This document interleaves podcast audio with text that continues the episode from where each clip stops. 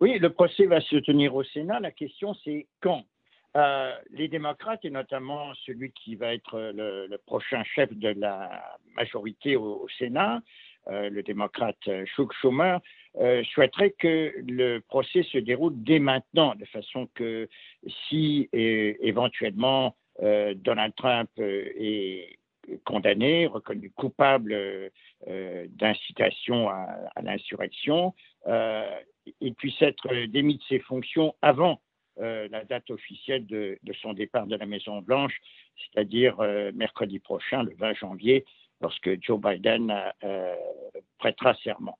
Mais le Sénat est toujours, jusqu'au 20 janvier, entre les mains euh, de l'actuel euh, leader de la majorité, Mitch McConnell.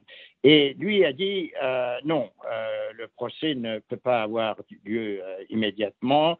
Donc l'idée de Mitch McConnell, c'est de retarder le procès afin qu'il ne commence qu'après la prestation de serment. Le problème, selon certains des partisans du président, c'est que la procédure d'impeachment est un peu destiné à, juger des présidents en fonction et pas un citoyen ordinaire, parce qu'après le 20, le président Trump devient un citoyen ordinaire, si on peut le dire ainsi.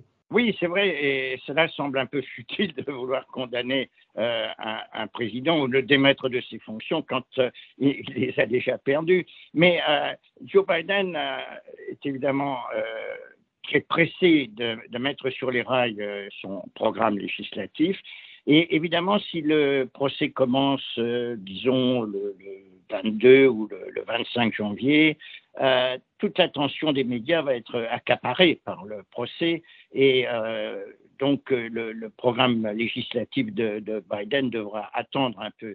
Il a suggéré de couper la poire en deux, si je puis dire, une partie de la journée serait consacrée au procès et euh, l'autre euh, au travail euh, législatif.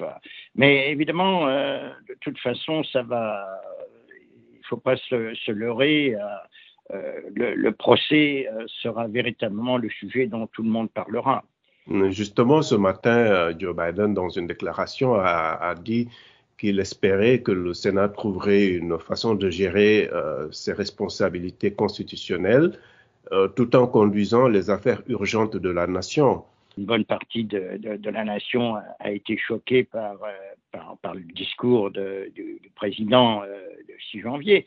Mais bon, ça va être oublié. Et puis, est-ce que le président sera-t-il vraiment condamné? Il serait, il serait le premier à, être condamné.